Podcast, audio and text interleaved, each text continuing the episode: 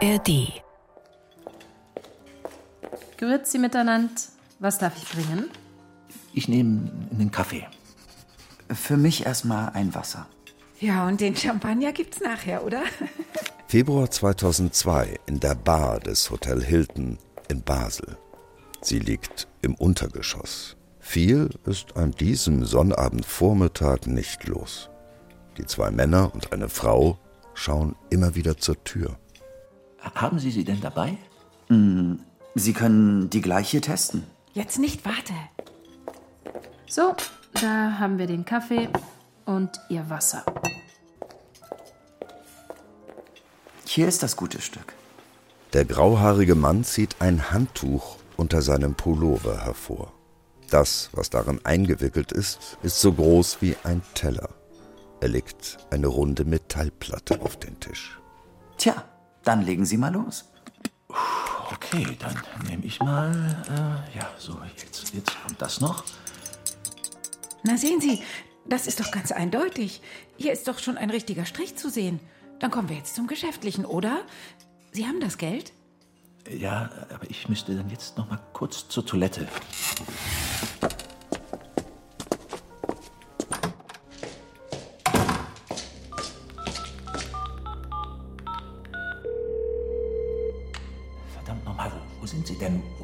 Bleiben Sie denn? Beruhigen Sie sich. Wir haben die Lage unter Kontrolle.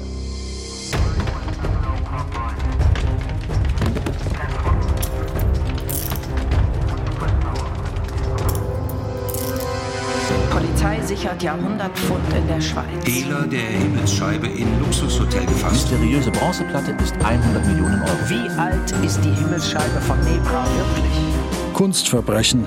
Ein True Crime Podcast von NDR Kultur.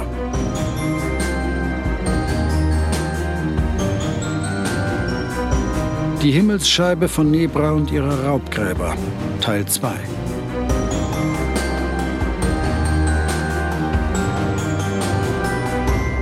Es beginnt in einem Wald in Sachsen-Anhalt. Aber den Showdown gibt's im Hilton in Basel. Guter Spannungsaufbau, Lenore. Ja, definitiv. Aber dazwischen kommt ja auch noch eine Badewanne, wo der Schlüsselfund der Archäologie mal ordentlich mit Stahlwolle geschrubbt wird. Es gibt Treffen in Hinterzimmern und Erlebnisrestaurants und es gibt einen Mann, der im entscheidenden Moment die Echtheitsprüfung versemmelt.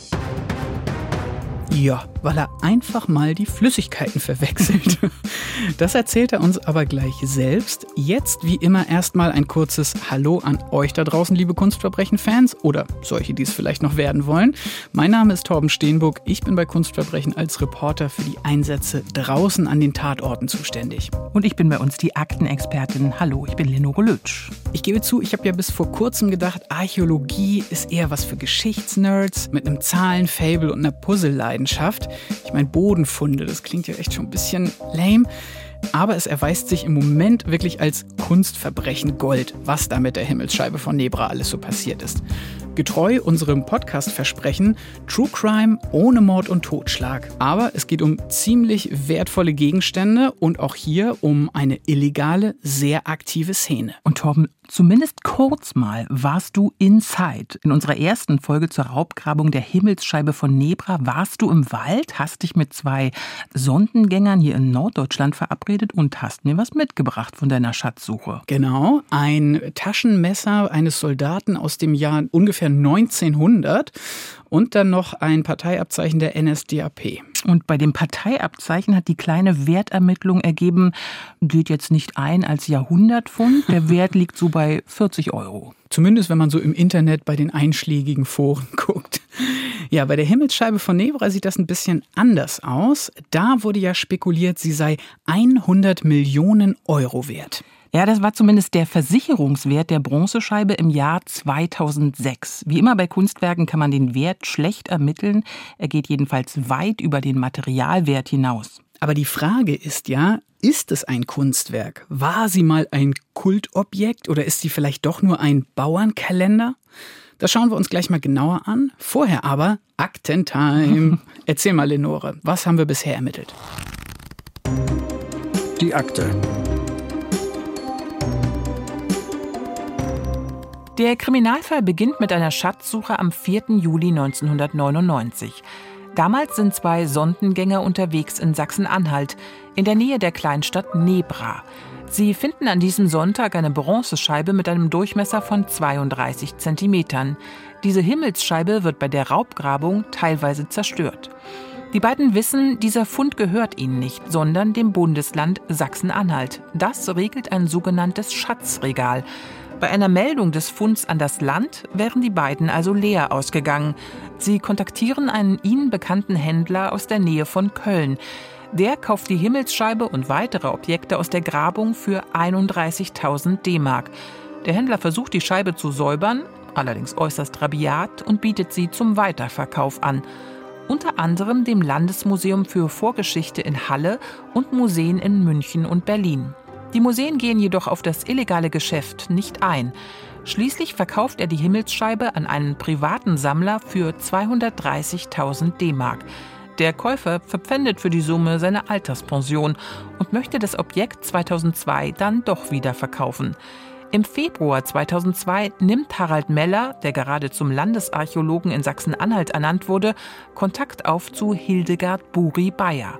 In ihrem Restaurant Historia in Karst in Nordrhein-Westfalen kommt es zu einem Treffen, bei dem vereinbart wird, dass Meller den Fund für sein Museum in Halle begutachtet und gegebenenfalls kauft. Dass bereits bei diesem Treffen ein Ermittler des Landeskriminalamtes Sachsen-Anhalt dabei ist, ahnt Hildegard Buri-Bayer nicht. Die Übergabe soll in der Schweiz erfolgen. Ja, Hildegard Buri-Bayer ist eine der zentralen Figuren in diesem Fall. Denn sie hat die Himmelsscheibe ja gleich zweimal vermittelt.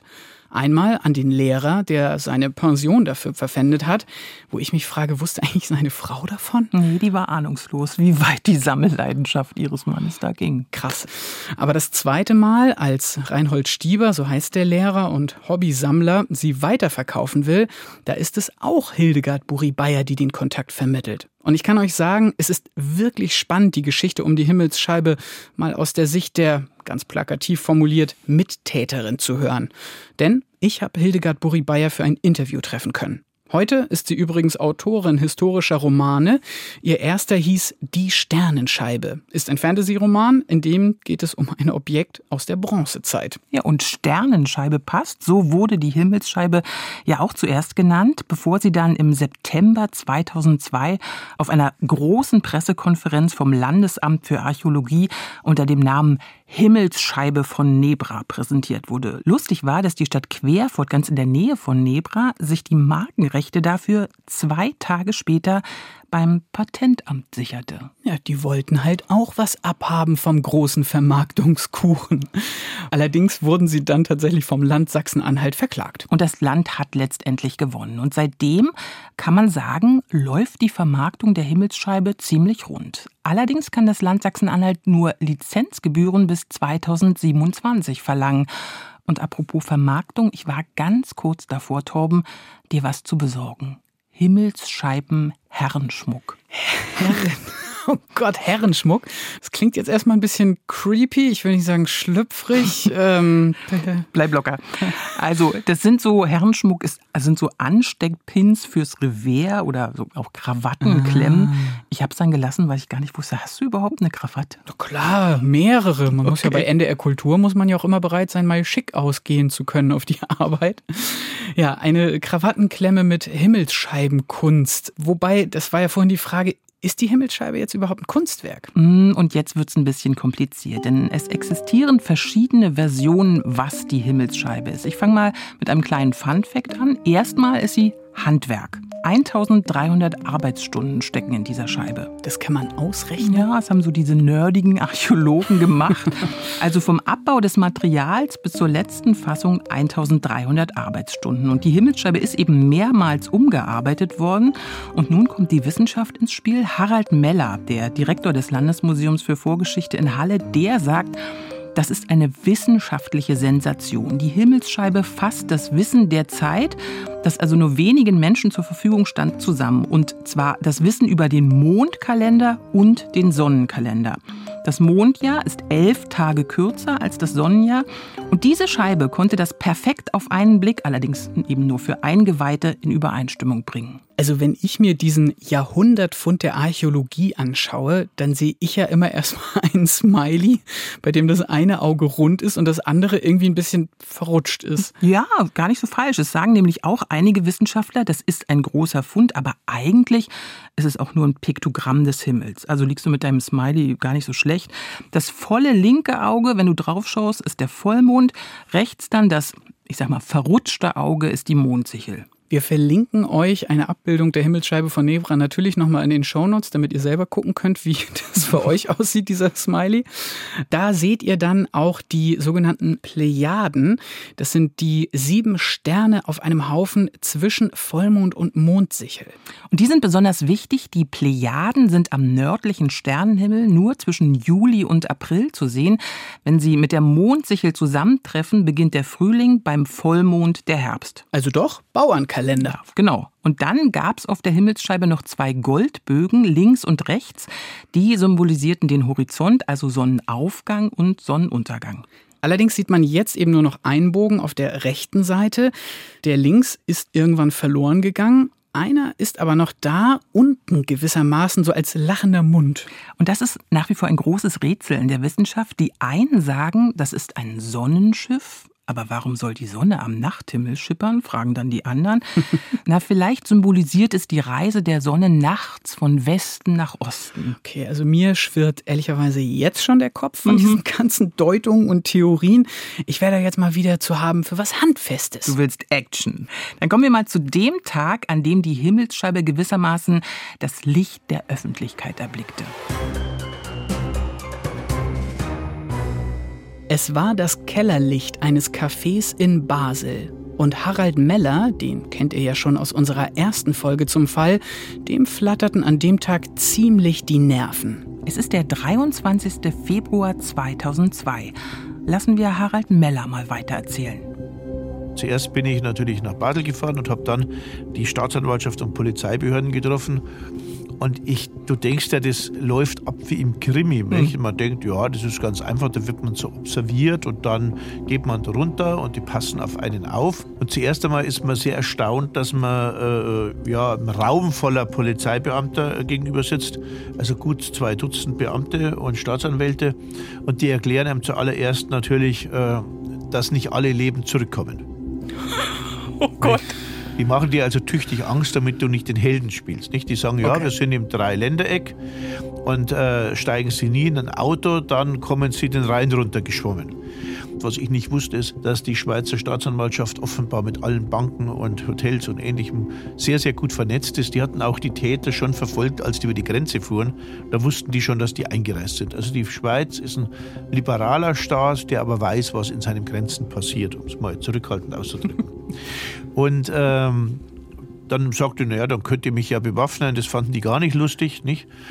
Und dann sagten sie, nein, sie machen genau, was wir sagen. Sie gehen in das Hotel.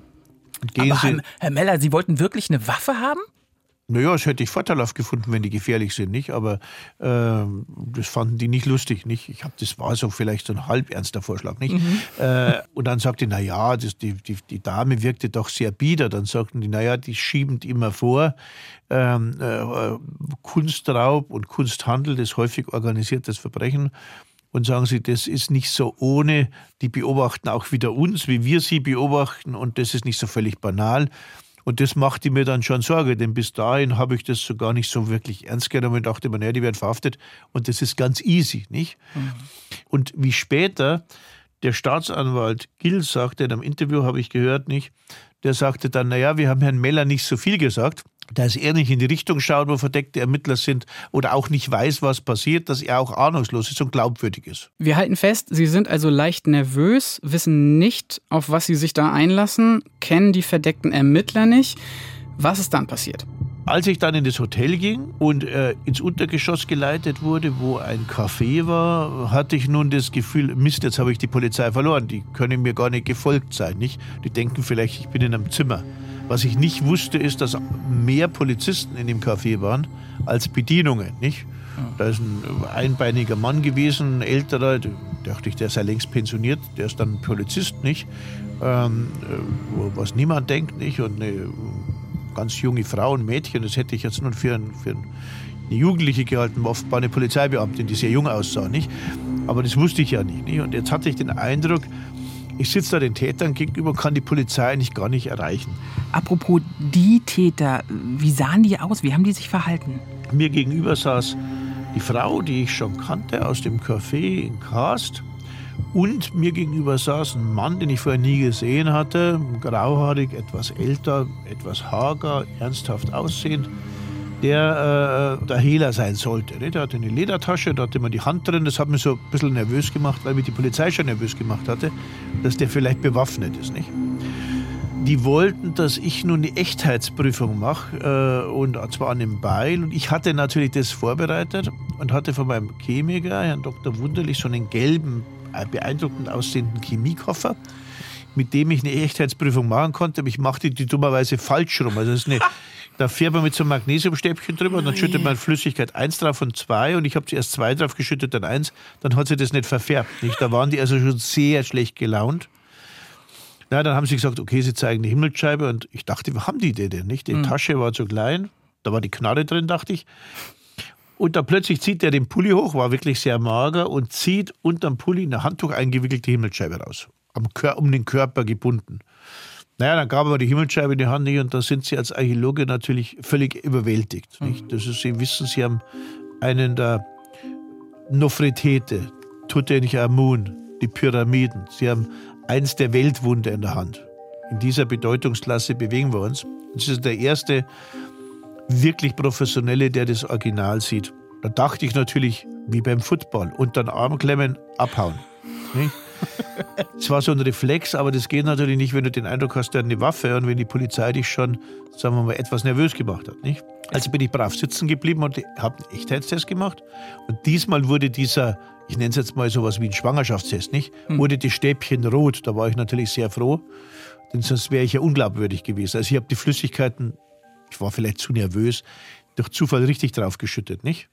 Naja, und dann waren die ganz happy, dass es echt ist. Und dann legten die mir einen Vertrag vor mit sehr viel Geld. Ich sollte 700.000 äh, D-Mark zahlen und das konnte ich natürlich nicht unterschreiben. Das war natürlich nicht möglich. Nicht? Hm.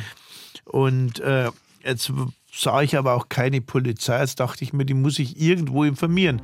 Bin in die Toilette und damals hat man noch so riesige kolbenartige Handys gehabt und ich bekam keinen Empfang, aber in der Nähe einer Wasserleitung hatte ich einen Balken. Rief die Polizei an und die sagen, sie wissen schon Bescheid. Dann bin ich zurück.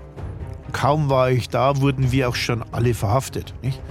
Das hat mich wieder etwas verwirrt, dass ich auch verhaftet wurde. Später hat man mir das so erklärt, man hätte mich mitverhaftet damit die Hehler nicht wissen, von wem das kommt und äh, dass ich das war und damit auch nichts passiert. Und man hat mich ja auch gleich wieder freigelassen. Nicht? Aber das waren ja nicht alle Funde. Wir haben ja gehört, das Beil war dabei, bei dem Sie die erste Echtheitsprüfung, sagen wir mal, versemmelt haben und die Himmelsscheibe. Der Rest der Funde wurde von der deutschen Polizei beschlagnahmt. Äh, denn die haben dann ausgesagt äh, und haben sozusagen mehr oder weniger gestanden und auch gesagt, wo der Rest des Fundes ist. Die haben also gesagt, wo das ist. Die deutsche Polizei hat es durchsucht, hat den Rest des Fundes gefunden. Und jetzt wäre der Fund eigentlich ja in der Schweiz verblieben, auch wegen Zollvergehen. Aber die Schweizer Behörden waren unglaublich unbürokratisch, da kann man die nur loben. Wenn man es nicht besser wüsste, würde man glauben, da erzählt einer so eine Räuberpistole, ne? abends in der Kneipe und die wird immer doller und immer gefährlicher. Aber Harald Meller ist Landesarchäologe in Sachsen-Anhalt, also Beamter. Wir haben ja schon über die Vermarktung des Landes gesprochen. Am Fundort der Scheibe wurde ein Besucherzentrum gebaut. Architektonisch, sage ich mal jetzt ein relativ eigenwilliger Bau, hört auf den Namen die Arche Nebra. Das haben auch alle gesagt, mit denen ich gesprochen habe, dass das Land da Geld für ein extra Museum locker gemacht hat. Das liegt schon auch an Harald Meller und der Art, ja, wie er die Rettung der Himmelsscheibe und deren Geschichte erzählt und publik gemacht hat. Äh, kleiner Serviceaspekt übrigens übrigens, wenn ihr sie sehen wollt, nicht in die Arche Nebra fahren. Das Original ist in Halle im Museum ausgestellt. Im Kunstkrimi um die Himmelsscheibe von Nebra sind wir jetzt an dem Punkt, wo die Himmelsscheibe von der Polizei gesichert wurde und mittlerweile in Verwahrung bei Harald Meller in Halle ist. Ich für meinen Teil finde, wenn man das so hört, wie Meller und die Polizei die beiden Hehler ausgetrickst haben, ja, dann ist das wirklich eine leicht erzählte Heldengeschichte. Uns war es aber wichtig, dass wir in diesem Fall auch versuchen, die andere Seite zu hören, wie es für sie war, das zu erleben. Und das heißt, ich hatte es euch ja schon versprochen, für mich war es wieder Zeit, als Reporter auf Spurensuche vor Ort zu gehen.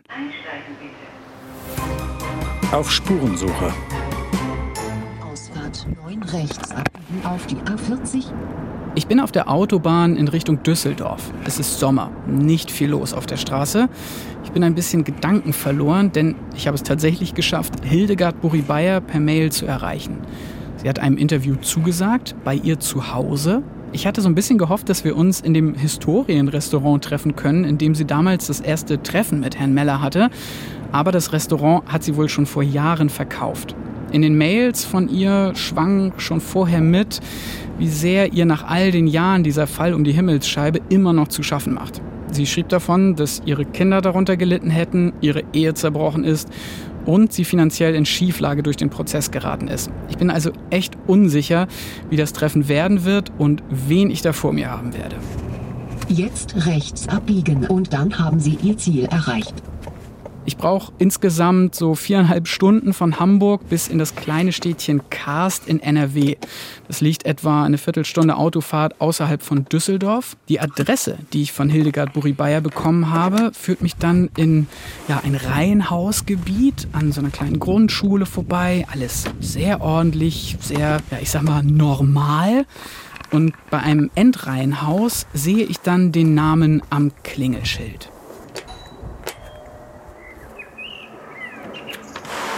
Moin,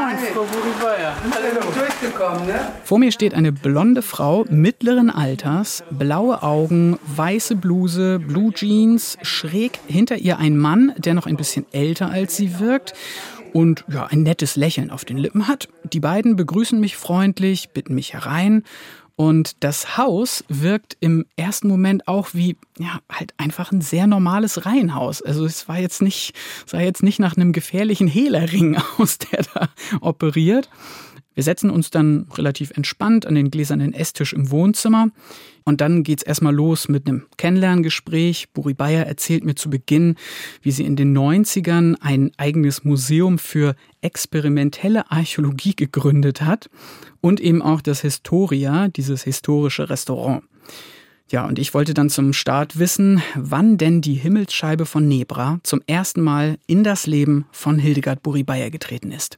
Wir hatten äh, ein monatliches Treffen für Geschichtsinteressierte und Sammler. Also das hat sich dann so entwickelt, da sind alle möglichen Leute gekommen. Historiker, dann Sammler, waren auch Schatzsucher bei. Ja, da wurden Geschichten erzählt und äh, einer, der hat angeblich das und das gefunden und das und das und ja, und dann haben, hat ein anderer gesagt, dann bring das doch mal mit. Und beim nächsten Mal hat er dann auch gesagt, bring das doch mal mit. Das ist aber nie gekommen. Also das war schon wie so Jäger und Angler, die dann immer erzählen, immer größer, breiter, tiefer.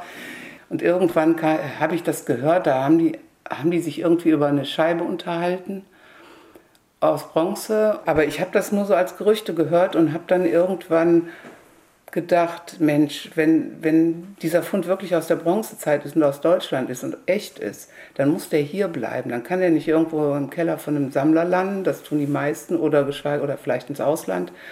Und ja, dann hatte ich eine ganz bescheuerte Idee im Nachhinein. Ich habe einfach, ich einfach den Spieß umgedreht, weil ich auch neugierig war. Das ging über ein paar Monate, hatte ich das gehört immer. Und da habe ich einfach erzählt, ich würde einen äh, reichen Sammler kennen, der sammelt Bronzezeit, der hat auch Geld. Das stimmte überhaupt nicht. Auf jeden Fall habe ich dann auch, vergingen wieder einige Wochen, habe ich immer noch nichts gehört. Und dann habe ich gedacht, naja, schade, entweder war das irgendwie da so ein Windei oder irgendjemand hat das gekauft, keine Ahnung. Auf jeden Fall klingelte irgendwann das Telefon und ich bin dann dran gegangen und dann sagte jemand zu mir, bist du die Hilla? Und sage ich, wer ist denn da? Das spielt äh, nichts, also das tut nichts zur Sache. Ähm, ja, ich habe gehört, du kennst einen Sammler, der Bronzezeit sammelt. Kannst du mir die Nummer geben? Ne? Ja, und dann habe ich überlegt, was soll ich jetzt machen? Ich hatte ja keinen. Wie ihr schon erfahren habt, sie findet dann ja jemanden, nämlich in ihrem Verein für die Geschichtsinteressierten, den Studienrat, den Lehrer, von dem wir erzählt haben, der sich für Bronzezeit interessiert und der auch das nötige Geld auftreibt, um auf das Angebot des unbekannten Anrufers eingehen zu können. Wie sich herausstellt, ist das der Kunsthändler Achim Stadtmüller, von dem wir auch schon erzählt haben. So, und mit dem nimmt Buri Bayer dann wieder Kontakt auf. Er hat äh, sich dann mit dem geeinigt und dann haben die sich getroffen und dann habe ich gesagt, ich würde so gerne dabei sein bei dem Treffen. Und dann muss ich sagen, war ich auch schon ganz schön fasziniert, weil das war schon tolle Objekte, hatte ich noch nie gesehen. Ja, und dann haben die beiden sich geeinigt und der hat das dann gekauft. Das heißt, der Studienrat hatte sogar das Geld, um das bezahlen zu können? Ja, es war nicht ganz einfach und äh, er hat es aber hinbekommen, auch glaube ich in Raten. Und er wollte unbedingt den Fundort haben. Und dann hat er gesagt, nein, erst wenn alles bezahlt ist. Und dann hat er sich darauf eingelassen. Wie ich später erfahren habe, dann hat die Ehefrau von diesem Kunsthändler hat ihm dann auf einer Landkarte so eine Stecknadel draufgesetzt und hat gesagt, da in Sangerhausen, das ist der Fundort. Von diesen ganzen Schatzregalen hatte ich mal was gehört, aber ich wusste nicht, was das ist. Genauso wenig wie das Gericht das wusste. Das wusste keiner, also kaum jemand. So, und jetzt wird's für mich schwierig. Also sie ist absolut Teil der Szene. Im ersten O-Ton hörte man, sie fühlt sich so ein bisschen als Retterin. Das ist ja auch ihre Verteidigungsstrategie. Sie kennt sich mit archäologischen Funden aus, aber von einem Schatzregal hat sie noch nie gehört. Also dass man, wenn man was findet, dass man das abliefern muss, dass der Landesarchäologe, die Landesarchäologin sich das anschauen muss. Davon hat sie noch nie gehört. Das wirkt jetzt schon sehr, sehr blauäugig auf mich und äh, nicht sehr ehrlich. Ich weiß nicht, auf mich hat es in dem Moment ehrlich gewirkt. Man muss aber ganz klar sagen, Unwissenheit schützt vor Strafe nicht. Mhm. Und das, so viel können wir ja schon vorwegnehmen, wird auch Frau Buri Bayer noch schmerzhaft erfahren in dieser Geschichte. Der Lehrer und Buri Bayer versuchen dann weiter den Fundort herauszufinden, denn wir wissen ja, für solche historischen Funde ist es unglaublich wichtig, dass der genaue Fundort bekannt ist. Die haben sonst einfach keinen wissenschaftlichen Wert, diese Funde. Buri Bayer hat dann auch die Idee, an die Öffentlichkeit zu gehen und über einen Journalisten beim Fokus wird der Kontakt zu Harald Meller hergestellt.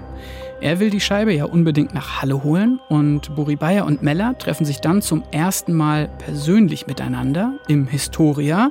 Was Buri Bayer nicht weiß, bei diesem Treffen ist auch ein verdeckter Ermittler der Polizei mit am Tisch.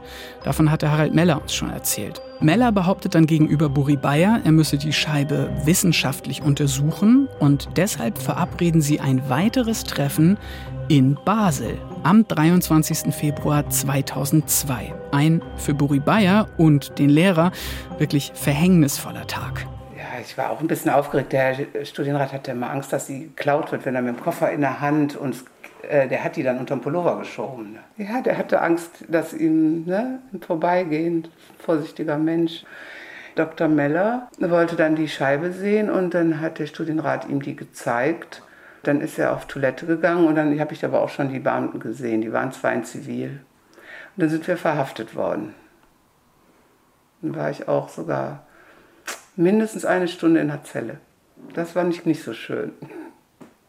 Kann ich mir vorstellen. Das war schon ein Schock. Also ich habe gedacht, ich, ich, da wusste ich gar nicht, wie mir geschah. Also da habe ich, hab ich auch geheult. Ich, war ich fix und fertig. Also das ist der, und dann hat er mir das, was ich eben gesagt habe. Er hat, als die reinkamen, ist er zu mir gekommen und hat gesagt, so Frau Buribaya, das kommt davon, wenn man sich in Dinge einmischt, die einen nichts angehen. Ne?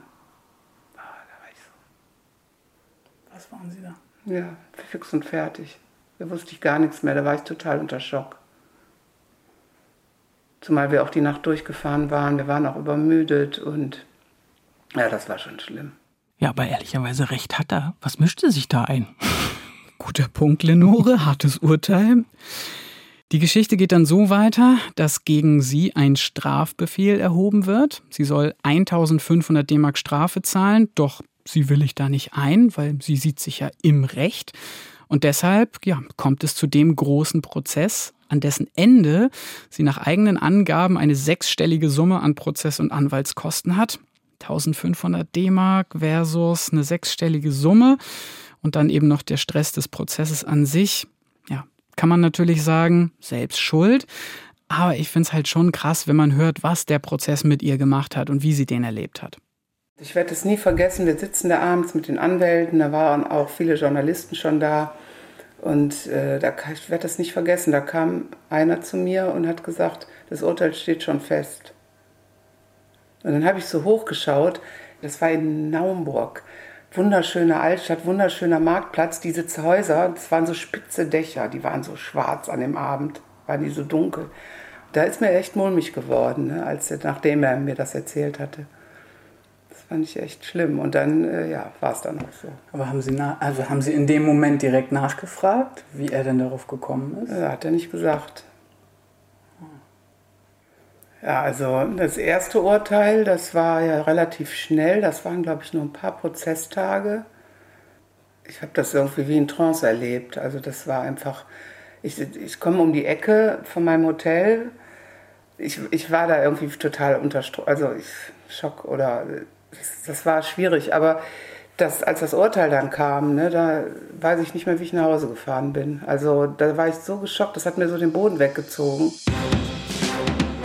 Wir haben uns dann noch ein bisschen länger über den Prozess unterhalten und ich sag mal so, da wurde es dann echt noch mal ein bisschen wild. Hildegard Buri-Bayer zeigt mir dann nämlich noch mal bei sich im Keller des Reihenhauses eine Abstellkammer, in der sie die gesamten Akten vom Prozess aufbewahrt hat. Insgesamt zehn Umzugskisten voll mit Protokollen, Gutachten, Anträgen. Im Verlauf der Verhandlungen gibt es aber immer wieder Momente, die Hildegard Buri-Bayer nicht verstehen konnte. Also das Unterbrechen der Beweismittelkette sorgt normalerweise dafür, dass jeder Prozess platzt. Und äh, während des laufenden Verfahrens hat der Zeuge, Dr. Meller war Zeuge, dieses Beweismittel bekommen und durfte es auch noch restaurieren oder verändern und ausstellen. Und das, daher wäre normal jeder Prozess platzt dann. Das nennt sich, kommt aus dem amerikanischen unter Chain of Custody und äh, bedeutet aber eben Unterbrechung der Beweismittelkette. Haben wir mit Harald Meller ja auch drüber geredet im Interview. Ich habe zumindest die Frage gestellt, ist er aber nicht weiter darauf eingegangen. Mhm. Einige Beobachter des Prozesses sagen später, dass der Prozess ein Politikum gewesen sei, was ja diese Aussagen von dem Journalisten bestätigen würde, der zu Buri Bayer meinte, ey, der Prozess ist eigentlich schon entschieden. Naja, und dann gab es aber gleichzeitig auf der anderen Seite diese, ich sage mal, fragwürdige Taktik der Verteidigung, einfach zu behaupten, die Scheibe sei eine Fälschung, weshalb die Angeklagten freigesprochen werden müssten. Aber über diesen krassen wissenschaftlichen Streit sprechen wir ja gleich noch. Der Prozess hat sich über vier Jahre gestreckt. Ich versuche den mal für euch kompakt zusammenzufassen. Hildegard Buri-Bayer und der Studienrat wurden wegen Hehlerei angeklagt und am 19. September 2003 von einem Schöffengericht am Amtsgericht Nauenburg verurteilt. Zwölf bzw. sechs Monate Haft, jeweils auf Bewährung. Als Bewährungsauflagen hatte Buri Bayer 5000 Euro Strafe zu zahlen und der Studienrat 150 Stunden gemeinnützige Arbeit zu leisten. Beide haben Berufung eingelegt. Diese wurde im September 2005 von einer kleinen Strafkammer am Landgericht Halle verworfen. Das Revisionsverfahren bestätigte dann aber 2007 die Urteile. Die waren damit rechtskräftig. So, und jetzt kommen wir nochmal zu den Raubgräbern, also die, die die Himmelsscheibe damals gefunden und illegal in Umlauf gebracht haben. Die wurden nämlich auch gefasst und wurden gemeinsam mit den Hehlern angeklagt. Die beiden Raubgräber Westphal und Renner wurden am 10. September 2003 vom Nauenburger Amtsgericht zu vier bzw. neun Monaten Haft, auch jeweils auf Bewährung verurteilt. Ein langer Prozess mit klarem Ausgang, muss man sagen, Schuldspruch für alle. Für Frau Buri Bayer geht der Prozess auf jeden Fall 2007 zu Ende. Eine Variante, um das Ganze zu verarbeiten, ist, dass sie einen Kriminalroman geschrieben hat. Sie ist Schriftstellerin der quasi den Fall behandelt, aber sie hat dann ein anderes Objekt genommen, äh, um das es geht quasi. Der Roman liegt jetzt bei ihr aktuell noch in der Schublade. Zum Abschluss des Interviews haben wir uns nochmal auf die Terrasse gesetzt und ich wollte dann einfach noch wissen, ob es was gibt, das Hildegard Buri-Bayer nicht loslassen kann bei diesem Fall. Ich würde mir wünschen, dass der, äh, genau, das ist mein Abschlusswort. Also ich würde mir wünschen, dass der eine Ausgräber oder der beide den richtigen Fundort bekannt geben. alle, die diese Himmelsscheibe von dem Finden bis zur Beschlagnahmung durch die Polizei mal in den Händen hatten, hat sie ziemliches Unglück gebracht. Ich, ich habe fast ein bisschen Mitleid. Ja, ja, wobei das liegt ja nun nicht unbedingt am Objekt, sondern, muss man ja fairerweise auch sagen, an der Gier, am Besitzen wollen, aus welchen Motiven jetzt auch immer. Für die Raubgräber und die verurteilten Hehler hat so ein ja, kurzer Moment des Besitzes jedenfalls ihr Leben ziemlich verändert. Einer der Raubgräber wollte noch ein bisschen was bekommen für seine Geschichte. Der hat bei eBay ein spezielles Angebot eingestellt, Zitat, eine Schatzsucherberatung durch den Entdecker. Okay, das klingt jetzt allerdings wieder so ein bisschen verzweifelt, mhm. aber auch da sitzt der Frust halt tief und ich kann es auch ein bisschen verstehen, denn wenn man im Museum in Halle die Himmelsscheibe anschaut, dann tauchen halt die Namen der Finder Westphal und Renner nicht auf. Ja, und der Graben zwischen den Schatzsuchern auf dem Feld und im Wald und den Landesarchäologen, der ist auch nach wie vor tief. Ich war in so einigen Foren unterwegs, wo die Sondensucher sich vernetzen.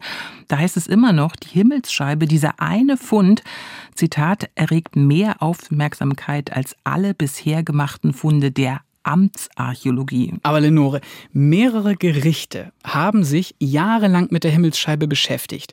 Die Angeklagten sind verurteilt, eigentlich können wir den Fall jetzt ja abschließen. Oder kommt da noch was? Ja, lass uns noch mal kurz auf Hildegard Buri Bayers Wunsch eingehen, was den genauen Fundort angeht. Sie sagte ja, einer der Raubgräber soll doch endlich mal genau verraten, wo er war. Dazu hatten wir ja auch mit Harald Meller gesprochen, der da, wie schon bei einigen anderen Punkten, eine sehr selbstbewusste Sichtweise auf die Dinge hat. Wir haben dann natürlich die Erde genau angeschaut und so ein paar Kubikzentimeter Erde besteht aus Tausenden von Körnern.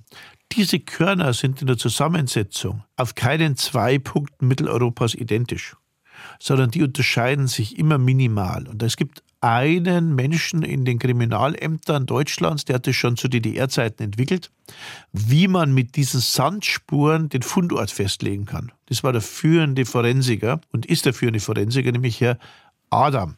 Und Herr Adam war im Landeskriminalamt Brandenburg.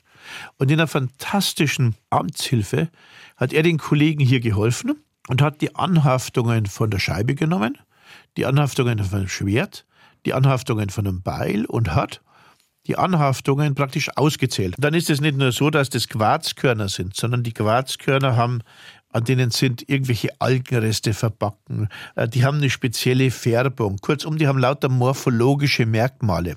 Und wenn man die einteilt und dann schaut man, was ist auf der Scheibe und zwar nicht angehaftet, indem man es aufbringt, sondern in der Patina verbacken. Und was ist im Fundort?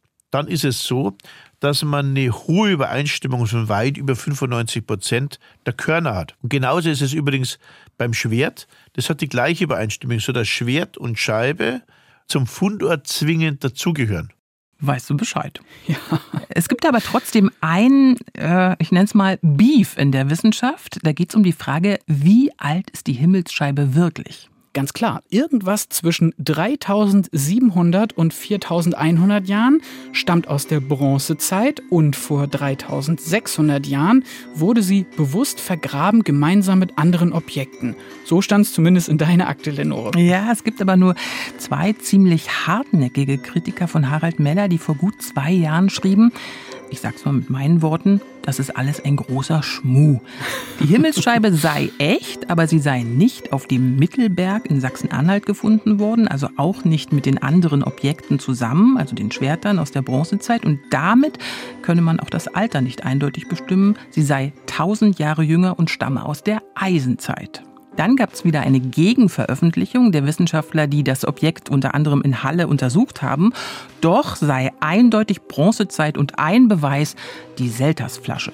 Genau, die Selterflasche Marke Deutscher Brunnen. Ja, das ist die Flasche, die die beiden Raubgräber am Fundort zurückgelassen bzw. verbuddelt haben.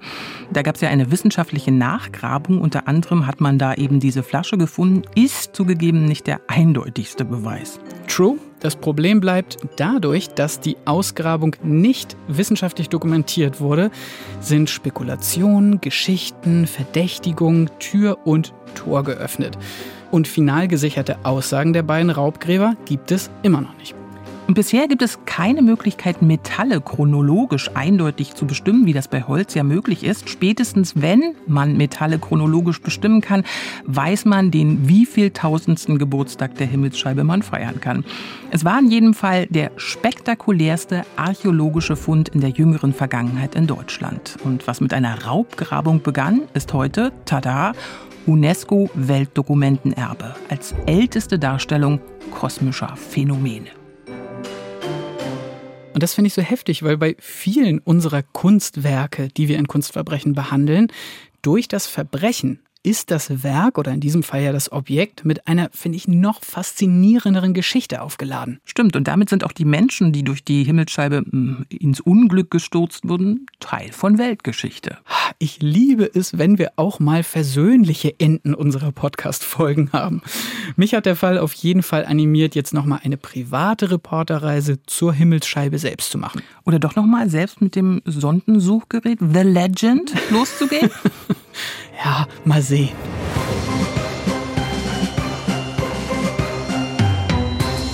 Wir hoffen, dass euch auch diese Folge von Kunstverbrechen gefallen hat. Bei unserem nächsten Fall geht es um einen der einflussreichsten Kunstberater, die es in Deutschland je gegeben hat. Helge Achenbach, Kunstberater und Betrüger, der nur aufgeflogen ist, weil er verraten wurde. Was haben Sie da gedacht? Wenn ich dich das nächste Mal sehe, gibt's eins in die Fresse. Da war ich so wütend. Mir ist es gelungen, Helge Achenbach zu treffen und über das Verbrechen und sein Leben heute zu sprechen. Ein wirklich spannender Fall und ein wirklich spannender Typ. Ihr könnt schon jetzt beide Folgen zu dem Fall um den Kunstberater und Betrüger Helge Achenbach in der ARD Audiothek hören, der kostenlosen Audio-App der ARD. Wir verlinken euch den Fall natürlich auch nochmal bei uns in den Show Notes. Und wenn ihr mögt, schreibt uns gerne unter kunstverbrechen.ndr.de. Da könnt ihr uns dann erzählen, wie ihr den Podcast findet. Ihr könnt uns Fragen stellen oder ihr gebt uns Tipps, welche Kunstverbrechen wir uns auch mal angucken sollten. Und Bewertungen und Kommentare helfen tatsächlich auch, dass mehr Menschen den Podcast finden. Aber weiterempfehlen könnt ihr den Podcast natürlich auch sehr gern. Mund-zu-Mund-Propaganda ist da immer noch am effektivsten. Also, let's go. Wir freuen uns, von euch zu hören. Und damit tschüss und bis zum nächsten Mal. Ciao. Kunstverbrechen ist ein True Crime Podcast von NDR Kultur. Reporter und Hosts Lenore Lötsch und Torben Steenburg. Musik und Sounddesign Oleg Tjulenev. Redaktion Alexandra Friedrich und Christiane Glas. Ausführender Produzent NDR Kultur Stefan Ford. Alle Folgen von Kunstverbrechen gibt es in der ARD Audiothek. Hey, Lenore nochmal hier mit einer neuen ARD-Podcast-Akte. Wenn ihr noch mehr zu dem spannenden Fall um die Himmelsscheibe von Nebra erfahren wollt, dann empfehle ich euch den Podcast Die Spur der Täter von unseren Kollegen beim Mitteldeutschen Rundfunk. Besonders spannend ist, dass es den MDR-Kollegen gelungen ist, auch ein Interview mit dem Schweizer Kriminalkommissär zu führen, der damals die Verhaftung der Hehler koordiniert hat. Wir verlinken euch die Folge in unseren Shownotes und empfehlen euch auch die anderen Fälle von Die Spur der Täter. Gibt's natürlich zu hören in der ARD Audiothek.